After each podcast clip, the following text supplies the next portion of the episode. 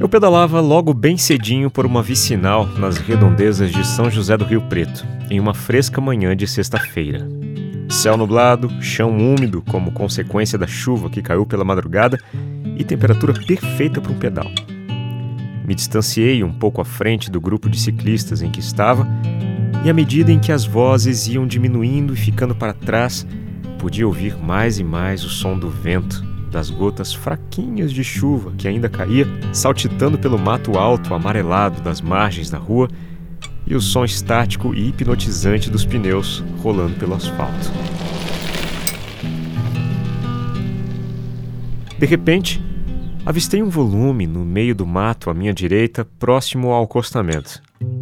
Apertei os olhos como quem usa binóculos, para ter certeza de que era o que estava imaginando: o cadáver de um cão em estágio bem avançado de decomposição, já com os ossos do crânio ficando à mostra.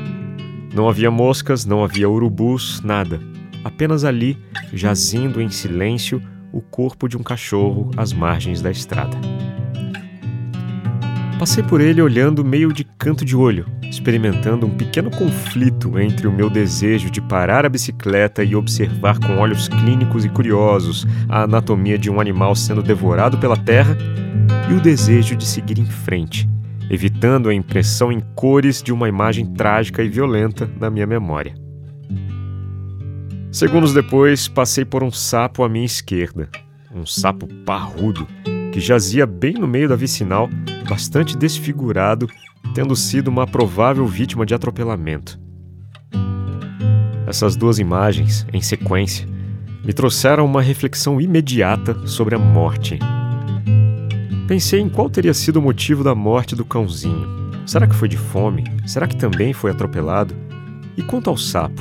Por que raios ele foi atravessar a estrada justo na hora em que um pneu de borracha em alta velocidade cessou sua vida violentamente? Com tudo isso, me flagrei lutando contra a morte, lutando contra o conceito de morte. Tenho feito isso há muito tempo, há quase um ano, para falar a verdade. Não sei dizer se naquele momento o meu cérebro estava bastante oxigenado devido à carga de exercício exigida para subir aquela ladeira, mas pude experimentar um insight poderoso. Estava na hora de fazer as pazes com a morte. Estava na hora de compreender que a morte faz parte da vida.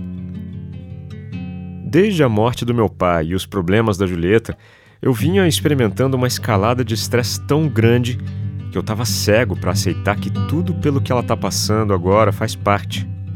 Cães envelhecem, adoecem, morrem. Isso é natureza. Assim como nós envelhecemos, adoecemos, morremos. Assim como um projeto de vida, assim como uma ideia, assim como uma convicção. Morte também não precisa ser apenas física. Às vezes, algo dentro da gente precisa morrer para que dê lugar ao nascimento de algo completamente novo. Uma nova visão de mundo, uma nova possibilidade, novos caminhos, novas ideias. Este foi o dia em que eu fui capaz de matar o incômodo que a minha ideia de morte proporcionava. A morte não é boa e nem ruim. Ela simplesmente é. E é um tabu, né? Ela é algo que acontece e está sujeita a acontecer com todos nós seja a hora que for. O meu estresse, na verdade, era fruto de uma luta insana contra a natureza. E nós simplesmente não podemos lutar contra uma lei da natureza. Naquele dia, a imagem sombria daquele cão e daquele sapo, mortos, ironicamente, deram mais luz à minha vida. Aquilo me levou a fazer as pazes com a morte. E quando fazemos as pazes com a morte, nos tornamos muito mais capazes de focar na nossa própria vida. No frigir dos ovos, talvez o que tenha acontecido comigo, pensando bem, é que eu finalmente cheguei ao quinto estágio do luto, a aceitação. Meu pai morreu, a Julieta vai morrer um dia, eu vou morrer um dia, todos nós vamos morrer um dia.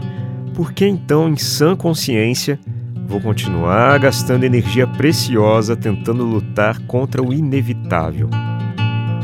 Não seria mais inteligente usar essa energia para aproveitar a vida e viver o presente? Substituir o medo da morte pela coragem de viver?